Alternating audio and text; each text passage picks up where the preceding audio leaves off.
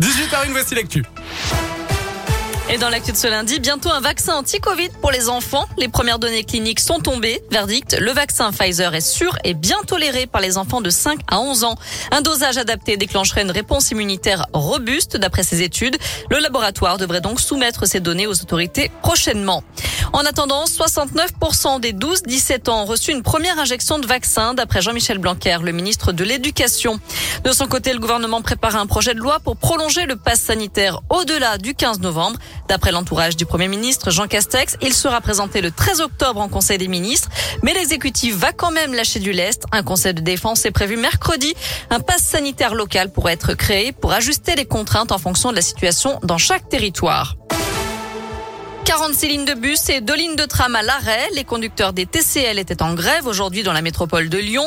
Ils manifestent pour la sécurité, les salaires et les conditions de travail. Et puis ce matin, un accident s'est produit sur la ligne T2. Un tram est entré en collision avec un véhicule au niveau de la station Haute-Feuilly à Saint-Priest. Autre manif à venir, celle des profs. Un appel à la grève est lancé pour jeudi. Les syndicats réclament des créations de postes, une revalorisation des salaires et de meilleures conditions de travail.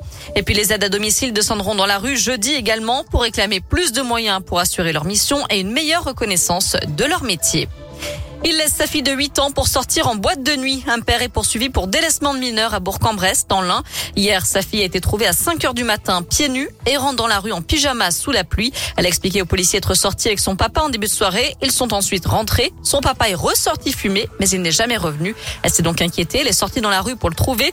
Il, il était en fait parti en boîte de nuit parce qu'il avait envie de sortir. Une procédure judiciaire a été ouverte. On termine avec cette première réunion publique ce soir autour du renforcement de la ZFE au 1er janvier 2026. Tous les véhicules diesel seront bannis de la zone à faible émission dans le Grand Lyon. La concertation, c'est à 18h30. Merci.